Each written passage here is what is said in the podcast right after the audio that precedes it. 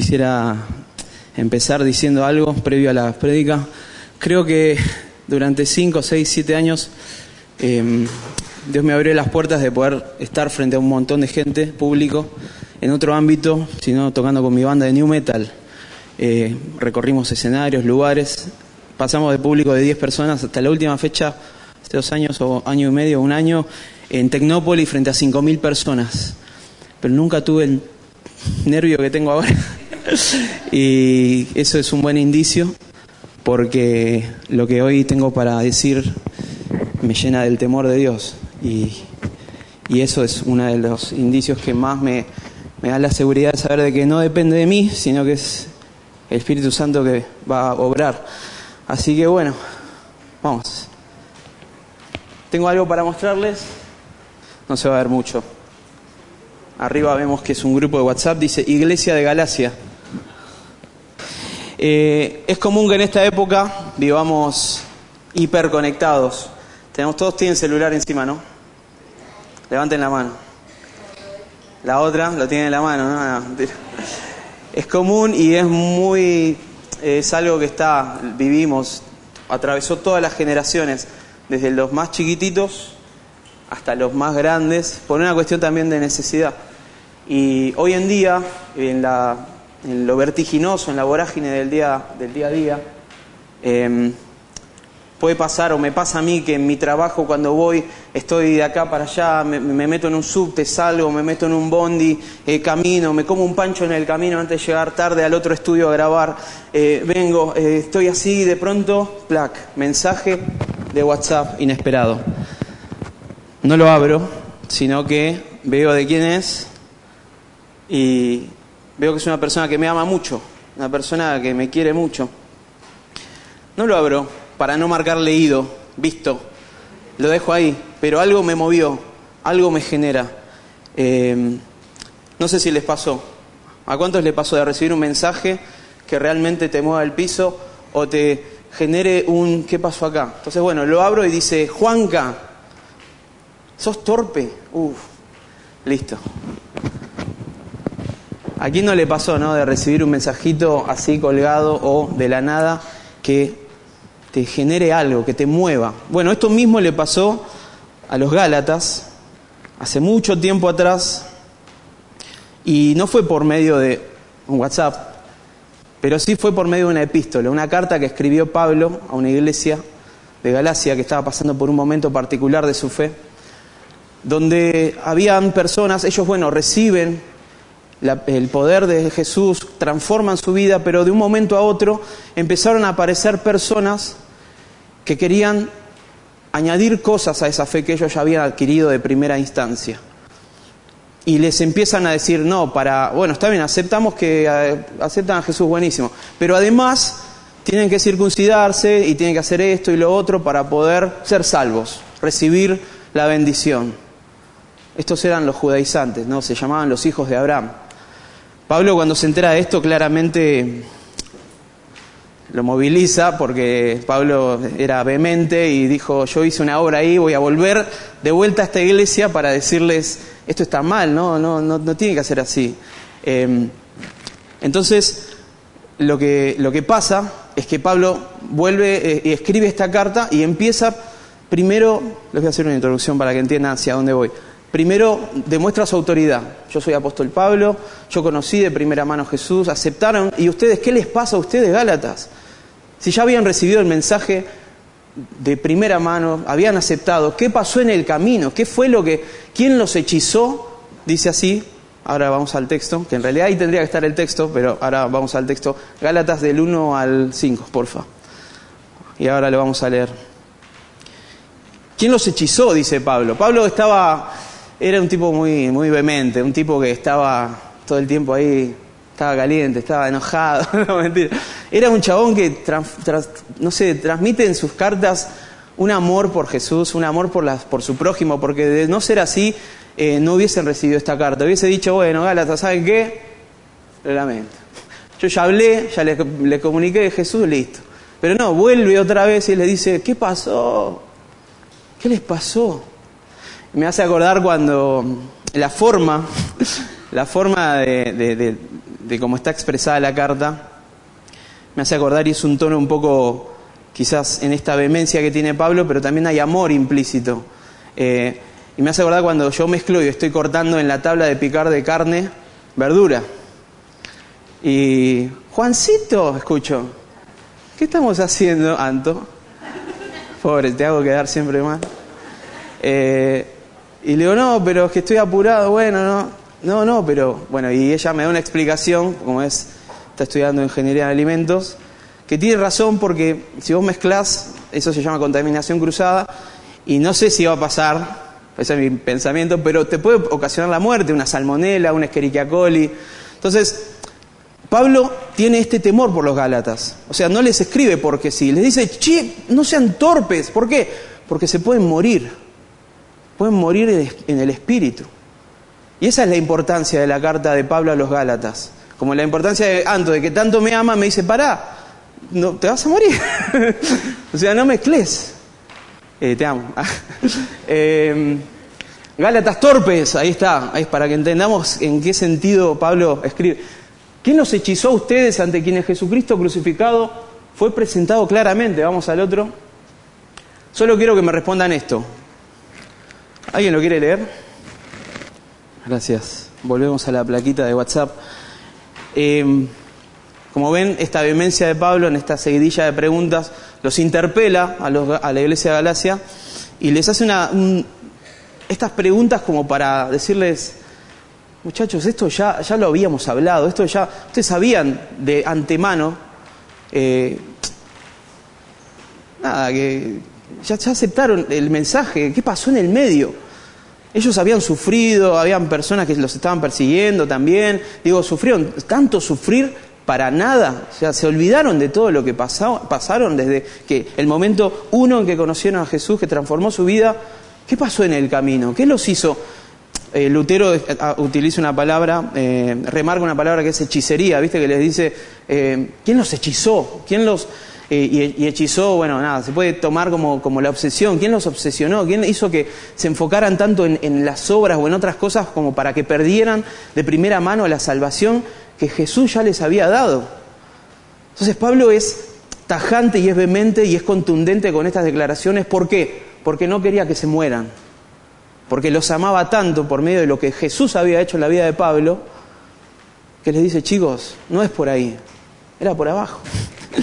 Eh, y es genial esto de Pablo, me encanta, porque me, hay, un montón de cosas con las cuales me siento identificado, yo como, como Juanca, y otras con las cuales no me quiero sentir identificado, y otras con las que digo, qué lindo esto, qué bueno tener esto. Y está bueno tener estos pequeños modelos de la fe de personas que fueron caminando en la vida y que fueron transformados por Jesús. Claramente el modelo único y central es Jesús, pero tenemos estas personas que son humanos, no Dios humanos, sino humanos, que también nos podemos eh, identificar porque son como nosotros. ¿Está bien? Entonces, Pablo eh, les dice, ¿quién, ¿quién, hizo que se fascinaran? Eh, dice, no, en serio muchachos, no era así. Vamos al versículo 6 al 10, si alguien lo puede leer. ¿Cuánto tiempo tengo? Tranquilo. Bueno, estoy yendo un poco rápido. Eh, ¿Quién quiere leer? Dale. Gracias, Lili. Eh, vamos a ir desglosando, pero Pablo les dice que vivir por la ley es maldición y vivir por la fe es bendición. Eh, los chicos pobres ya están una semana entera en los cocos, nos estuvieron machacando con eso, pero está bueno. ¿Por qué? Porque en nuestra vida cristiana esto de, la fe, la bendición, la maldición, las obras, el legalismo, a veces son conceptos que uno empieza su vida cristiana y a veces los va dejando de lado, no, los va teniendo en cuenta. ¿Por qué? Porque ya soy un ser espiritual, ya estoy orando un montón, ya estoy haciendo liberación, ya estoy ministrando la alabanza, ya estoy pastoreando o ya estoy etcétera. Y nos olvidamos a veces de que en el medio del recorrido nosotros también podemos, no, no también, nosotros podemos caer todo el tiempo. Digo, y, no es por tus obras que de pronto vas a dejar de ser tentado, no es por tus obras que, ya sos salvo, no es por tus obras o por lo que hagas, digo, eh, dejar subir a la, ancianita en el bondi, dejar pasar a la persona, digo, eh, no hay bueno ni uno solo, somos todos pecadores. Y nada, nada de lo que hagamos nos va a dar la salvación. El único que nos dio salvación fue Cristo en la cruz. Y Pablo es eso lo que empieza a, desglosar otra vez, Gálatas. Otra vez les tengo que contar esto. Si ya de primera mano habían recibido el mensaje. Ese Pablo todo el tiempo está, como esto es una carta, está bueno porque tiene en un marco de, digamos, epistolar y, y tiene todo un análisis de la carta en sí misma, que tiene un marco afectivo y a la vez dentro de los hay herramientas eh, lingüísticas que utiliza Pablo que es muy preciso porque todo el tiempo está redundando para reafirmar un primer mensaje principal que es el que tiene toda la carta, que es que vos seas libre, que seas libre, que seas libre, que sean libres. ¿Por qué? Porque si no se van a morir. Entonces Pablo todo el tiempo está redundando y les quiere machacar también porque ¿qué pasó? Me encanta ese, ¿qué pasó? Pablo así Posta, me imagino a Pablo le vienen los, comunicadores, no sabes lo que pasó en Galacia, ¿qué pasó? No me diga, no, no, los judaizantes, uh, otra vez a escribir. Uh. Nada, me, encanta imaginarme eso porque es un poco lo que, como yo lo, me lo imagino para poder entender y también bajarlo con esto del WhatsApp inesperado, ¿no? Entonces, Pablo, ¿qué hace? Como toda la carta, lo, lo, que hace a los Gálatas es reafirma su autoridad, quién era él, porque también estaba esto de que, ¿y vos quién sos para decirnos las cosas? Y, venían los judaizantes y le decían, eh, no, pero este, ¿quién es Pablo? Entonces Pablo tiene que sacar toda la lista de cosas que hizo. Los primeros tres capítulos son de Pablo diciendo, yo hice esto, conozco a Jesús, hice, como que saca su currículum y mira, acá está, ¿querés más? ¿Eh? Soy Pablo. y, en el medio de todo eso, a los Gálatas les tiene que decir, estos que se llaman hijos de Abraham, que eh, traducidos son hijos de la fe, los judaizantes, Dice, no tiene nada que ver con lo que hizo Abraham, porque Abraham creyó y fue justificado por esa fe. No porque hizo algo más, mató un cabrito, casi mató. No, no, no, no, no, no. Abraham creyó, punto. Entonces, ¿ustedes quiénes son para llamarse hijos de Abraham? No, no, no a los Gálatas, sino a los judaizantes, ¿no? ¿Quiénes son para llamarse hijos de Abraham? Si Abraham creyó y fue salvo por su fe.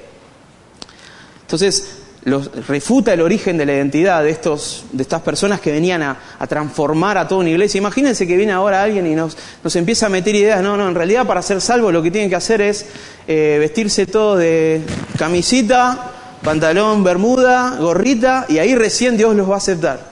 ¿Qué es eso? No existe.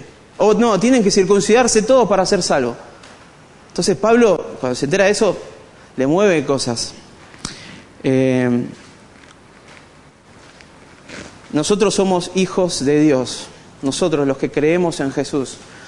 Y Jesús, Dios le prometió a Abraham una herencia, una descendencia, que iba a ser cumplida en Jesús. Nosotros vemos todo esto con el diario del lunes, pero en esa época no lo tenían tan... Lo tenían fresco porque fue ahí, la muerte de Jesús y la resurrección fue ahí, pero pero nosotros lo tenemos más masticado el mensaje. Aún así, viendo la distancia de tiempo, seamos sinceros, qué fácil es que desvirtuarnos, ¿no? Qué fácil es que aún hoy nos desvirtuemos de la palabra, nos desvirtuemos del mensaje real de, de Jesús. Qué difícil que es aceptar la gracia. Qué difícil que es para nosotros cristianos aceptar la gracia. Qué difícil que es para el humano. Porque la gracia es antinatural. Me quedó esa frase acá. Qué difícil que es. Pablo sabía todo esto y por eso reescribe, les escribe y les dice, chicos, no, no, no es por ahí. 11 eh, al 14. Vamos. Ahora bien, es evidente que por la ley nadie es justificado delante de Dios porque el justo por la fe vivirá. La ley no se basa en la fe, por el contrario, el que practica estas cosas vivirá por ellas. Cristo nos rescató de la maldición de la ley al hacerse maldición por nosotros, pues está escrito, maldito todo el que es colgado de un madero. Así sucedió para que por medio de Cristo Jesús la bendición prometida a Abraham llegara a las naciones y para que por la fe recibiéramos el Espíritu según la promesa. Y acá, este es el mensaje central de Pablo a los Gálatas. Em, en Cristo tenemos libertad. La ley exige obediencia completa. La ley es esto, las obras, eh, querer cumplir para agradar a Dios. Eh, pero ¿quién puede cumplir toda la ley? ¿Quién es totalmente legal?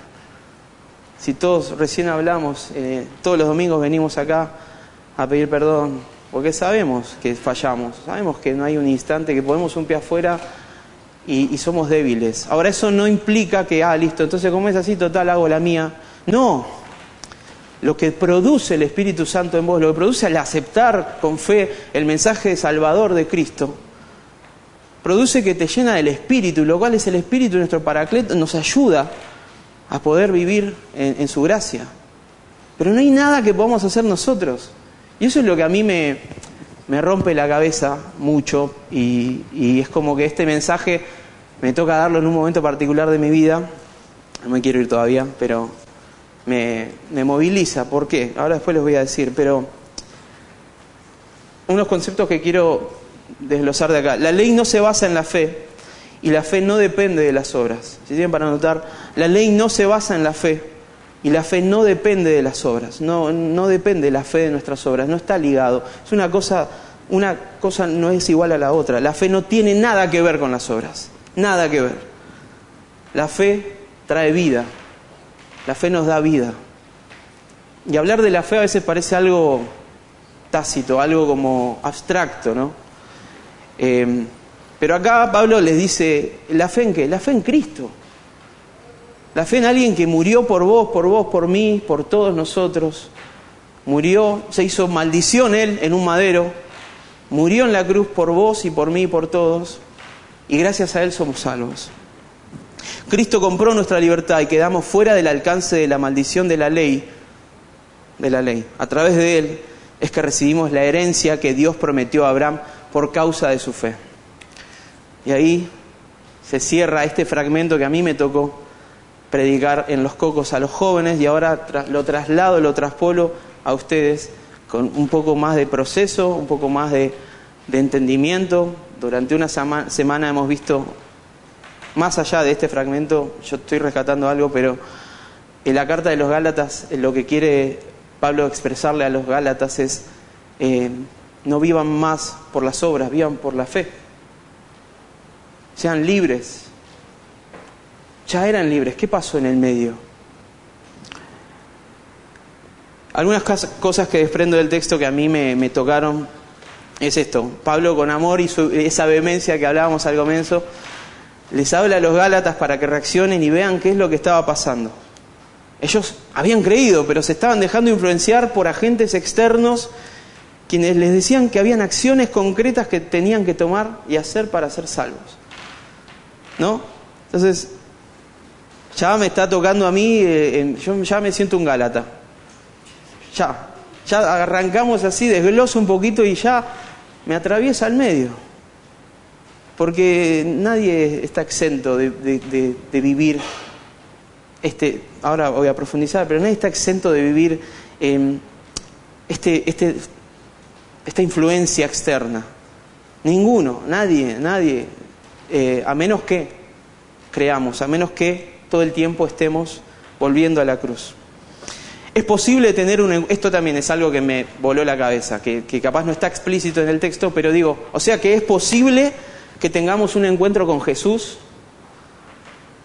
creamos por fe, no sé, hace 20, 30 años, y luego de eso querramos añadir cosas a nuestra salvación para justificarnos nosotros mismos. O sea, es posible.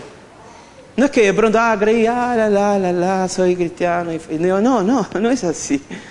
Eh, todo el tiempo estamos en una batalla constante de fe y de, digo, y, el ser consciente de esta, esta, esta lucha, de esta, de esta contienda con mi humanidad constante, mi ego, mi orgullo, e, es, ser, cuanto más conscientes seamos de eso, de esa debilidad que tenemos como humanos, más vamos a glorificar a Jesús en nuestra vida porque lo vamos a necesitar más. Y entonces, Señor, yo voy a depender más de vos, Jesús, te necesito más, el triple y el cuádruple, te necesito y te necesito. Lo que para ellos era seguir la ley de las obras, para nosotros hoy puede ser adoptar formas de querer agradar a Dios con buenas obras. Vengo los domingos, me siento, escucho la palabra, pido perdón, Señor, gracias. Pasa la semana, no pasa nada, eh, vivo mi vida, sin entender la gracia, sin entender qué es lo que Jesús hizo por mí en la cruz. Pasa otro fin de semana, capaz no vengo a la iglesia porque hay un asado con amigos. Ahora, digo esto y puede, puede parecer, ah, o sea que hay que venir todos los domingos a la iglesia. No, no, porque también eso es legalismo. Digo, eh, busca vos tu centro, busca vos tu equilibrio, busca vos tu balance. Lo que sí te digo, que la fe se vive en comunidad, no se vive solo. La fe se vive en comunidad. Se vive en esto, acá. Porque cómo yo sé, cómo voy a saber yo si no estoy siendo manso, si no tengo un real encuentro con mi pastor cuando me está diciendo baja el volumen y yo, dale, ahí se prueba. No, nunca pasó, digo, no. Eh, la consola anda mal, o sea, gracias a Dios que la consola anda mal. Eh, ¿Cómo voy a saber yo si no tengo eso? O con mi familia misma, o con mis hermanos. Digo, necesitamos la comunidad, necesitamos vivir una fe comunitaria. Y Pablo no les escribe a usted, representante de los Gálatas, Éxodo, Razacaro, no le escribió a un chabón de Galacia, le escribió a toda la iglesia. A ustedes les escribo a, un conjunto de personas que vivían eh, en, ese lugar y que estaban viviendo un momento particular de su fe. Entonces, pongamos el ojo en eso también. No puedo vivir mi fe cristiana solo, individualmente. Ah, yo con Dios, listo, hago la mía. Si estás haciendo eso, vení acá, te abrazamos y, y vamos juntos, porque yo también mañana puedo creer que, esa es la salida. Entonces, ni siquiera vengo a decirte, es, hay que hacer así las cosas. No, tengo que decir, vení, ayudémonos entre, entre familia, entre iglesia. ¿Me explico? Em, es tremendo, Pablo. Es como retajante. Me encanta. No me gustaba Pablo a mí. Eh, las buenas obras son lo esperable en la vida del cristiano, ¿no? Pero no para salvación, sino por causa de ella. Y, y me costó un poco entender esto, pero, pero digo, claro, porque uno es cristiano, acepta a Cristo y listo, y, como que solo pasa. Pero no, hay, hay, que tomar decisiones, hay que tomar decisiones, no hay que vivir la, eh, la bueno, sí, dependo y, listo. O sea, me parece que, que es importante que seamos conscientes de que hay una parte que tenemos que hacer nosotros, pero no, no, no hay nada de lo que hagamos que, que pueda hacer que, que seamos salvos. Listo, eso quedó claro. Pero igual hay cosas que tenemos que tomar decisiones.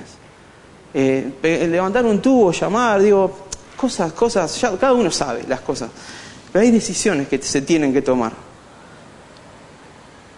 Vivamos para agradar a Dios creyendo y aceptando su salvación sin obras. Luego hagamos todas las buenas obras que nos vengan a la mano, pero recordando que ya somos salvos. Ese es el concepto. Lo repito, vivamos para agradar a Dios, creyendo y aceptando su salvación sin obras. Y luego hagamos todas las obras buenas que nos vengan a la mano, pero recordando que somos salvos todo el tiempo.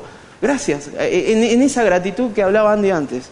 Gracias, Señor, gracias porque soy salvo cada día de mi vida, porque no olvidamos constantemente de eso.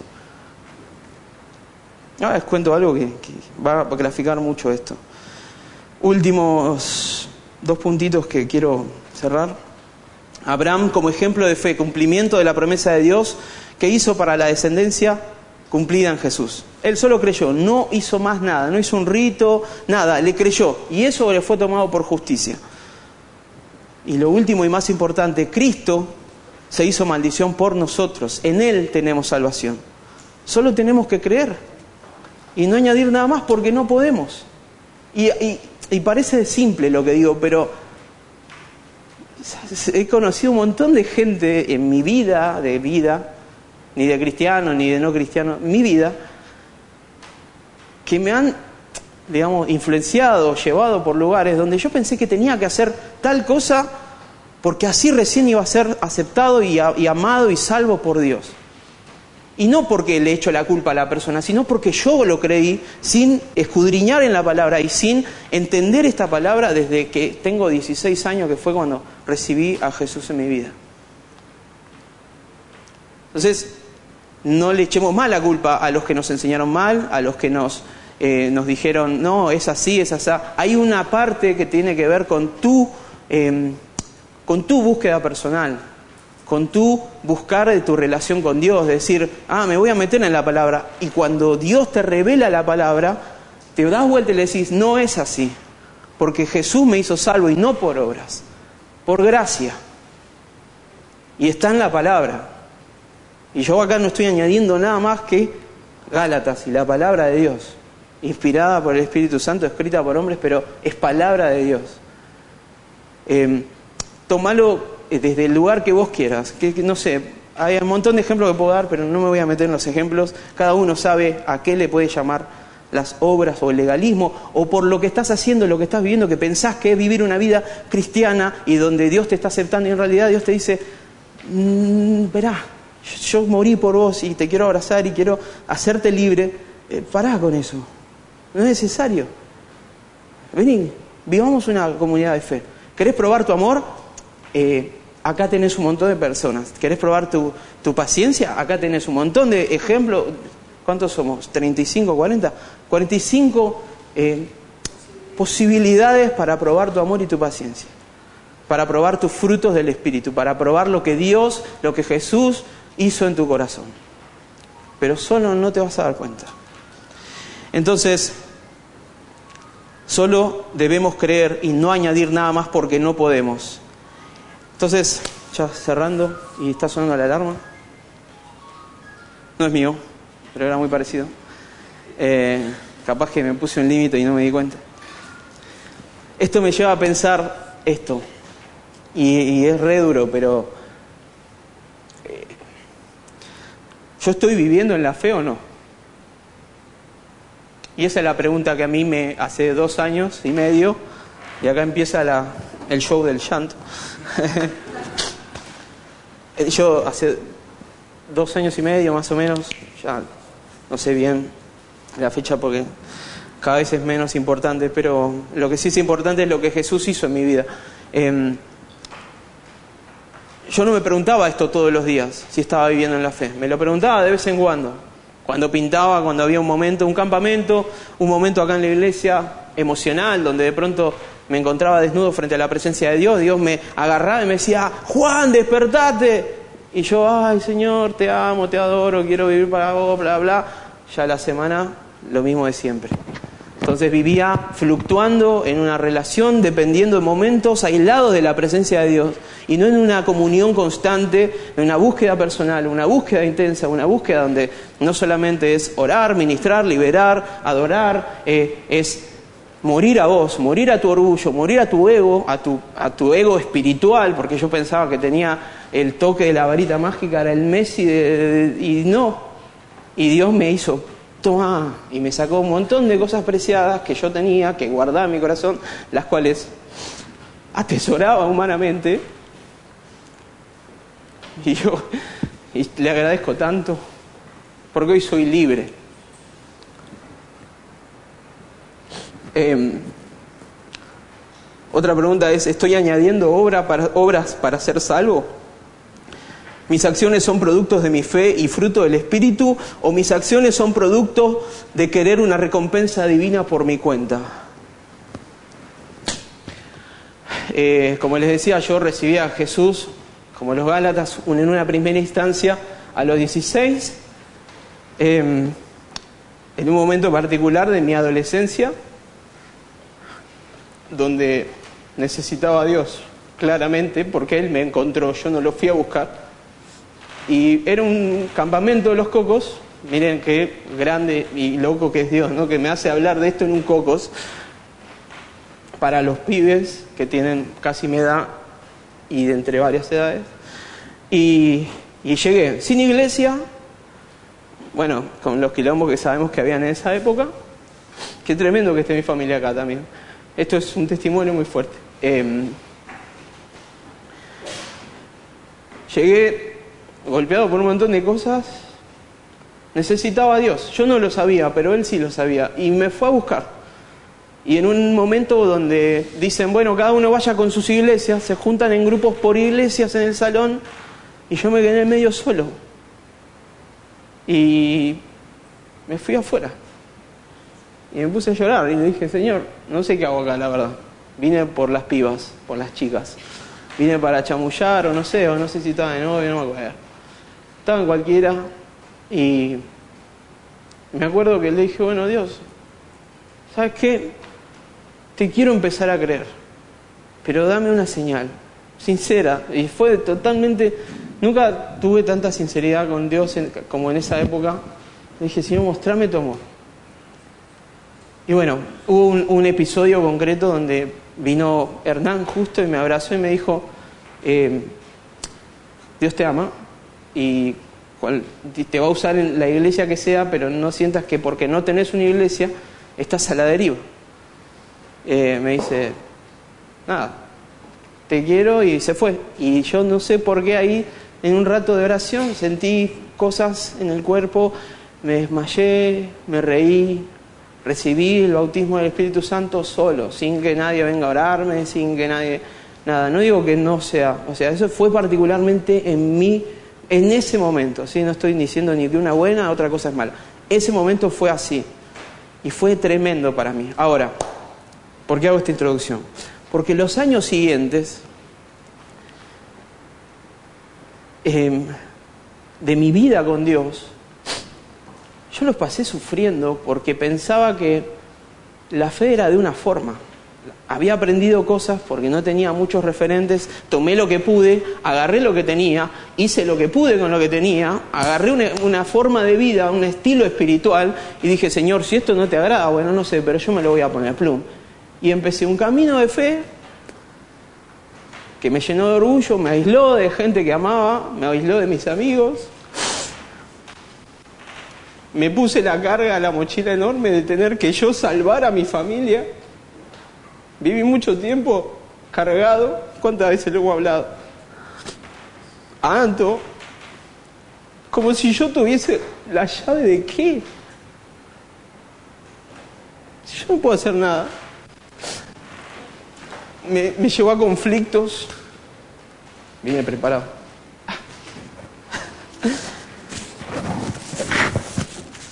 Me llevó a conflictos con gente de la iglesia, gente querida, amada, eh, de acá, de Belgrano, Martínez, de otros lugares. No, no viene al caso. A lo que voy es que lo que hoy puedo ver es que Dios me sacó de ese lugar. ¿Por qué? Porque hubo una acción que yo dije, Señor, estoy cansado de mí. Estoy cansado de pensar que tengo razón todo el tiempo. Quiero aprender, quiero ser aprendible, quiero poder ser manso, escucharte.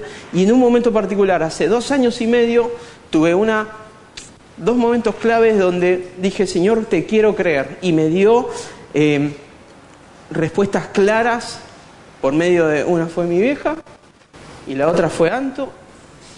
Y después varias personas que a poquito Dios me iba mostrando, es por acá, Juan, es por acá, sí, es por acá. Entonces yo ya no iba caminando seguro, iba caminando en fe. ¿Está bien, Señor? Sí, está bien, vamos. Está bien. Como un bebé, empecé a caminar de nuevo. Ahora vos me decís, 16 años a 28. ¿Y qué pasó en el medio? Dios me cuidó, Dios me protegió, me cuidó de no volverme un religioso espiritual enfermo, fanático, me cuidó de, porque también hubo un año, y antes se puede acordar, donde yo estuve recontra alejado de Dios, año 2010, me acuerdo patente, no quiero vivir alejado de Dios. Entonces me hizo revolear por todos lados hasta que entendí, Señor, Juan, acá estoy, Sos libre, Juan. Y yo tengo, como decía en el campo, tengo 30 años de vida, pero de hijo de Dios recién tengo dos años y estoy gateando en la fe. Eh, y a partir de ese momento mi cabeza cambió, mm, aprendí que yo no tengo la razón de todo, aprendí que necesito aprender de los demás, de, de la comunidad, de la experiencia de vida de toda la gente que me rodeó, eh, de mis viejos, de mis hermanos. Dios los puso ahí, yo no los veía. Y acepté el mensaje, acepté por gracia, acepté la gracia.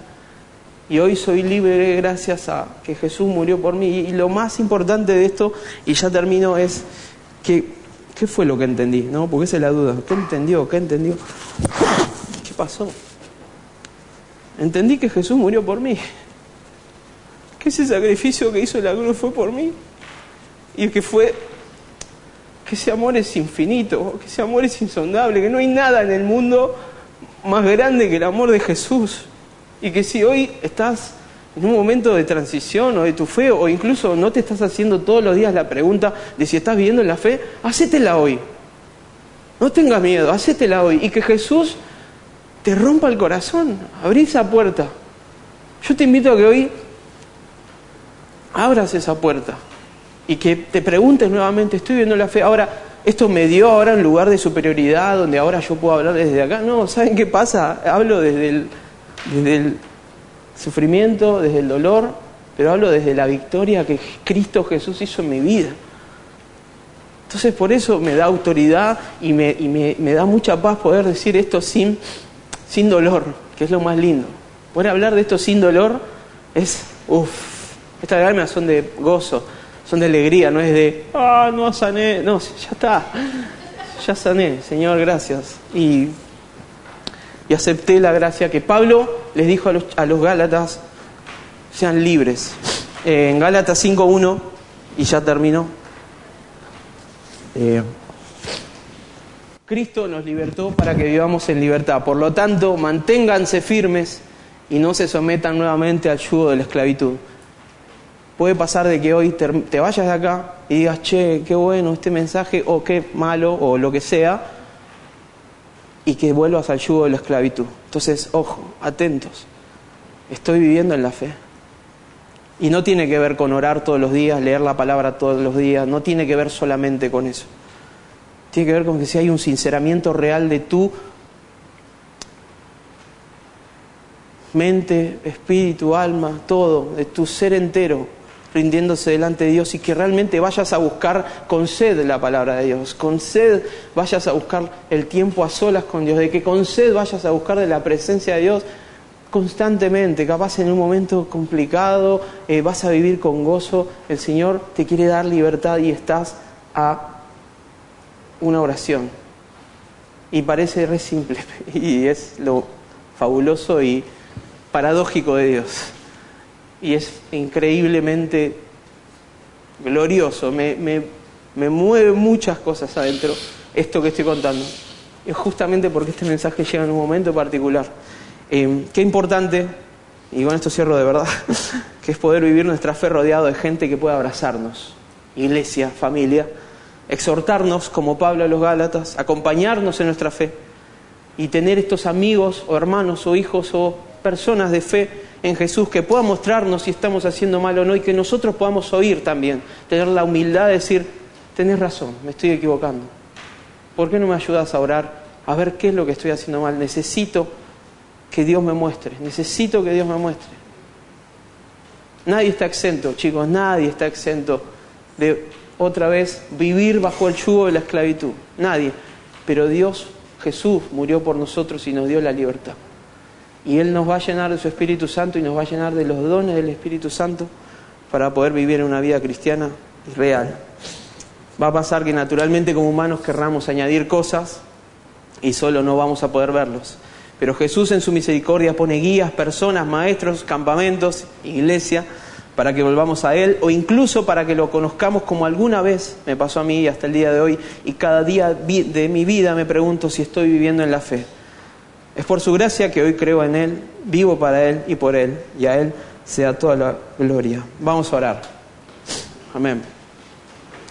Gracias Jesús por este tiempo, papá, como iglesia, como amigos de la fe, por la comunidad de fe que tenemos, Señor, que nos regalaste, que pones en nuestro camino. Gracias por personas como fue Pablo con los Gálatas, que con amor y vehemencia supo escoger sabiamente sus palabras para que puedan comprender ese error, Señor. Gracias por esa carta o WhatsApp inesperado, pero necesario, que muchas veces nos revela que podemos estar equivocados y estar viviendo una vida en legalismo, viviendo por obras. Queremos creerte, Jesús. Queremos creerte, Señor. Queremos vivir por la fe, Señor, ser libres. Solo en vos tenemos salvación.